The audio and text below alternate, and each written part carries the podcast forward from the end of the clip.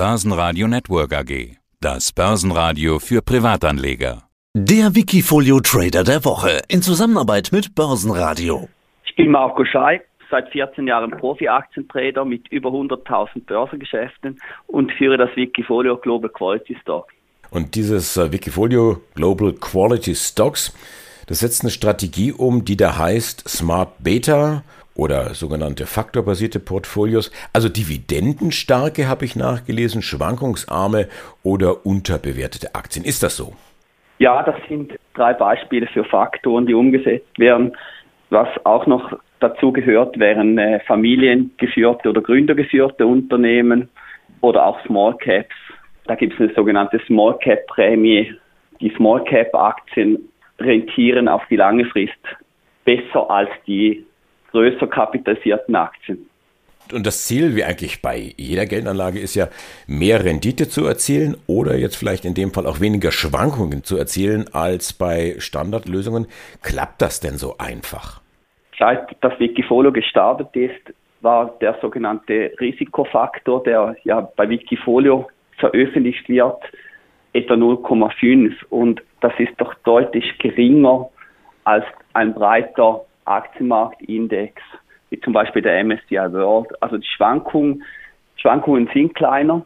Ein Vorteil des Wikifolios ist auch, dass man regelmäßige Dividendeneinnahmen hat. Also das Wikifolio hat pro Jahr etwa 300 Dividendeneinnahmen.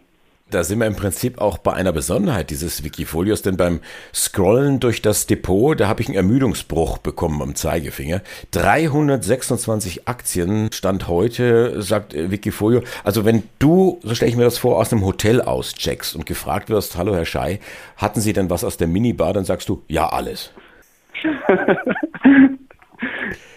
ja, es sind eben äh, diese einzelnen Portfolios, die auf Faktoren basieren, die sind, bestehen dann meistens aus 20 bis zu 40 Aktien pro Substrategie und die werden auch aktiv gemanagt. Das heißt, äh, die werden in der Regel alle drei Monate dann angepasst, also mit, äh, mit den quantitativen Kennzahlen ausgewählt und womöglich ausgetauscht, wenn die Verkaufssignale haben.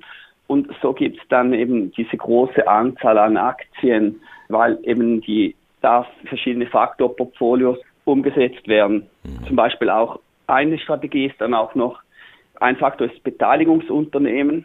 Also das sind die Aktien, die dann am stärksten gewichtet sind von den 326. Dazu würden zum Beispiel Berkshire Hathaway, BB Biotech, Danaher, Investor AB oder Tencent gehören. Mhm.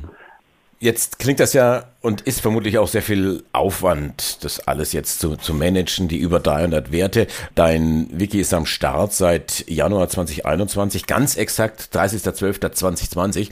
Die Performance war im ersten Jahr über 20 Prozent, aber jetzt stand äh, Ende Oktober, war dann schon wieder alles irgendwo weg. Die letzten Tage jetzt im November hast du wieder ein paar Prozent Performance-Punkte raufgemacht. Wie ärgerlich ist denn das, dieses Auf und Ab dann doch? Ja, das gehört irgendwie dazu bei dem schwierigen äh, Aktienmarkt im Moment, dass, dass eben äh, viele Strategien dann ihre, ihre Gewinne wieder eingebüßt haben. Aber es ist für mich auch eine langfristige Strategie.